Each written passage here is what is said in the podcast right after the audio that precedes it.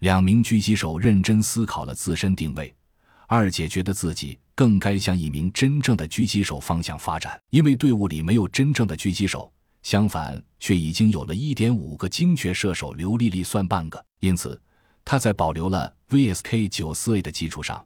选择了国产 JS2 型7.62毫米狙击步枪，这把枪的在100米上的 R50 精度，也就是百分之五十弹着点散布源直径，已经达到22毫米以内，远远超过了国内军警单位普遍装备的85 G。二姐稍加练习后，命中 1000M 加的固定目标已无困难，这样队伍就拥有了千米以上精确杀伤的能力。唯一的缺点就是弹夹容量小。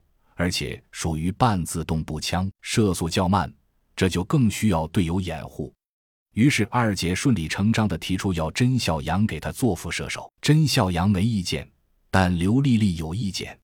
于是二人组变成了三人行。甄孝阳给自己的定位是精确射手，为填补传统步枪手和狙击手之间的空白而存在。毕竟刘丽丽的枪法，嗯，还有些华而不实。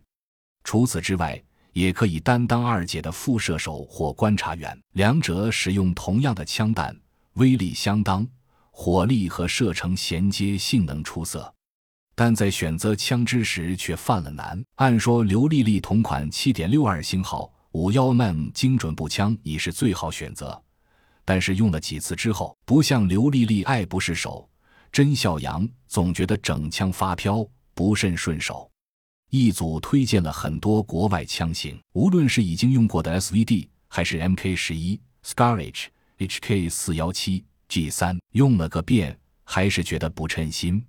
最后，一零幺五这小伙子拿出了一把自己珍藏的二十二英寸枪管 M 十四 A 板，这是研究所运用原版 M 十四机械和人机功效原理的高度突破版，用料优异，所以不可量产。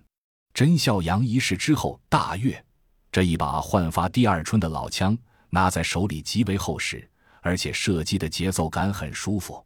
根据甄孝阳的需求，一零幺五在几天内做出了一支全新的 M 十四 A，整支枪呈雅黑色，枪身做了吸光处理，皮卡丁尼导轨上预留位置很足，默认加装了长握把，配了极差三脚架，瞄准镜用了四倍、十倍可变焦距光学瞄准。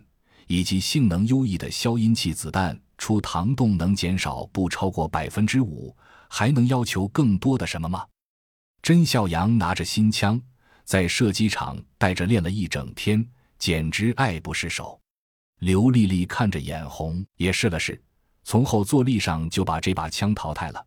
二姐也把玩了几下，就用回了自己的 JS 二，同时酷酷地说：“用一下完全是为了有备无患。”万一哪天真孝阳挂了，自己恰好没别的枪，直接拿来也能对付着用。